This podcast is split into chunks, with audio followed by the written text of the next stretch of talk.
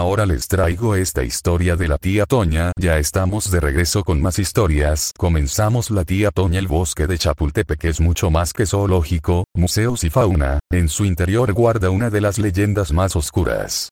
El bosque de Chapultepec alberga en su interior una sordida leyenda sobre una casa embrujada y su habitante, la tía Toña, una mujer que se dedicaba a adoptar niños de la calle para asesinarlos a sangre fría.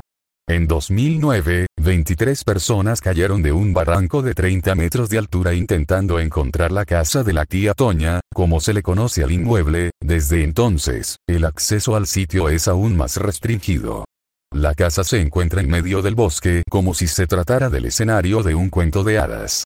No obstante, este cuento no es mágico, se trata más bien de una historia oscura en la que el sufrimiento y la tortura son los protagonistas. Años antes de aquel trágico suceso, en el bosque de Chapultepec se escuchaban ruidos nocturnos provenientes de arbustos y senderos perdidos entre los árboles.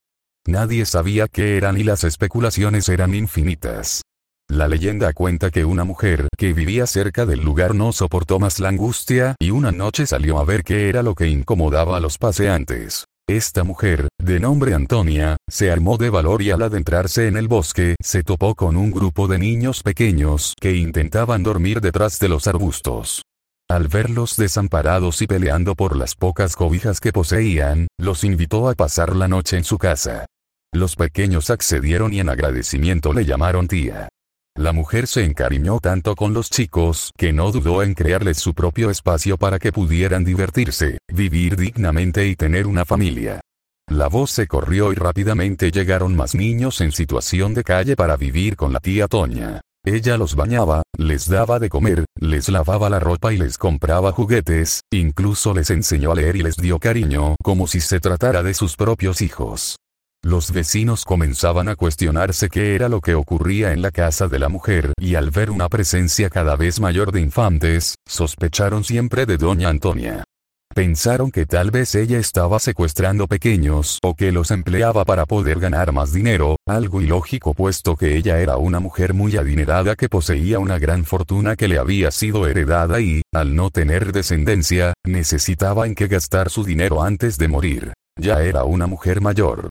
Los niños vivieron en su casa por mucho, incluso cada vez eran más los pequeños que acudían allí a pedir refugio, hasta que llegó el punto en que la casa estuvo repleta de gritos, risas, travesuras y manitas queriendo abrazar a la tía.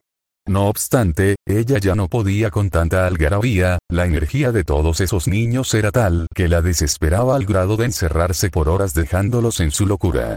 Ante el claro hartazgo de la mujer, los niños siguieron jugando y gritando, esta vez lo hacían por travesura, para incomodarla y retar su paciencia en protesta de que ya no les ponía la misma atención.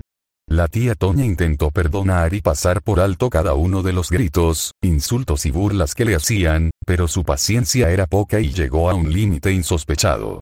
Como si se tratara de una película de terror, la mujer salió de la habitación cargada con palos y se armó con todo lo que halló en el camino dispuesta a callar el escándalo. Su furia era tal que no dudó en agredir a todos y cada uno de los niños que se encontraban en su casa. Sus escuálidos cuerpos cayeron al suelo con el sonido de cada golpe, como si se tratara de una sinfonía de violencia súbita. Golpe tras golpe acabó con todos los niños ahí presentes y llevó sus cuerpos al río y los arrojó con la intención de no volver a verlos.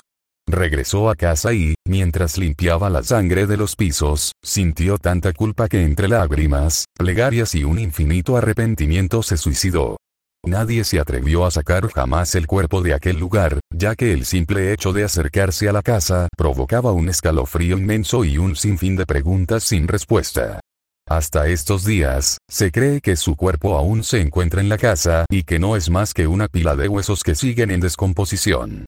Se sabe que existen tours y excursiones que prometen llevar a los amantes de lo paranormal a la casa.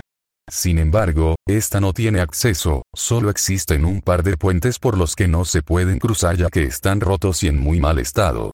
En la actualidad, la casa que se asoma a lo lejos no es más que el hogar de una familia que la habita y ellos aseguran que no hay nada anormal en su hogar, al contrario, se encuentran felices con el misterio que genera su hogar. Sin embargo, muchas personas aseguran que han visto la silueta de la tía Toña en las ventanas de aquel lugar, y que cuando ven al espectro, tienen una sensación de pesadez y miedo que se apodera de ellos. No hay evidencia de que la historia sea real, pero lo que sí es cierto, es que se trata de una de las leyendas más famosas de la Ciudad de México y el máximo atractivo turístico del bosque de Chapultepec.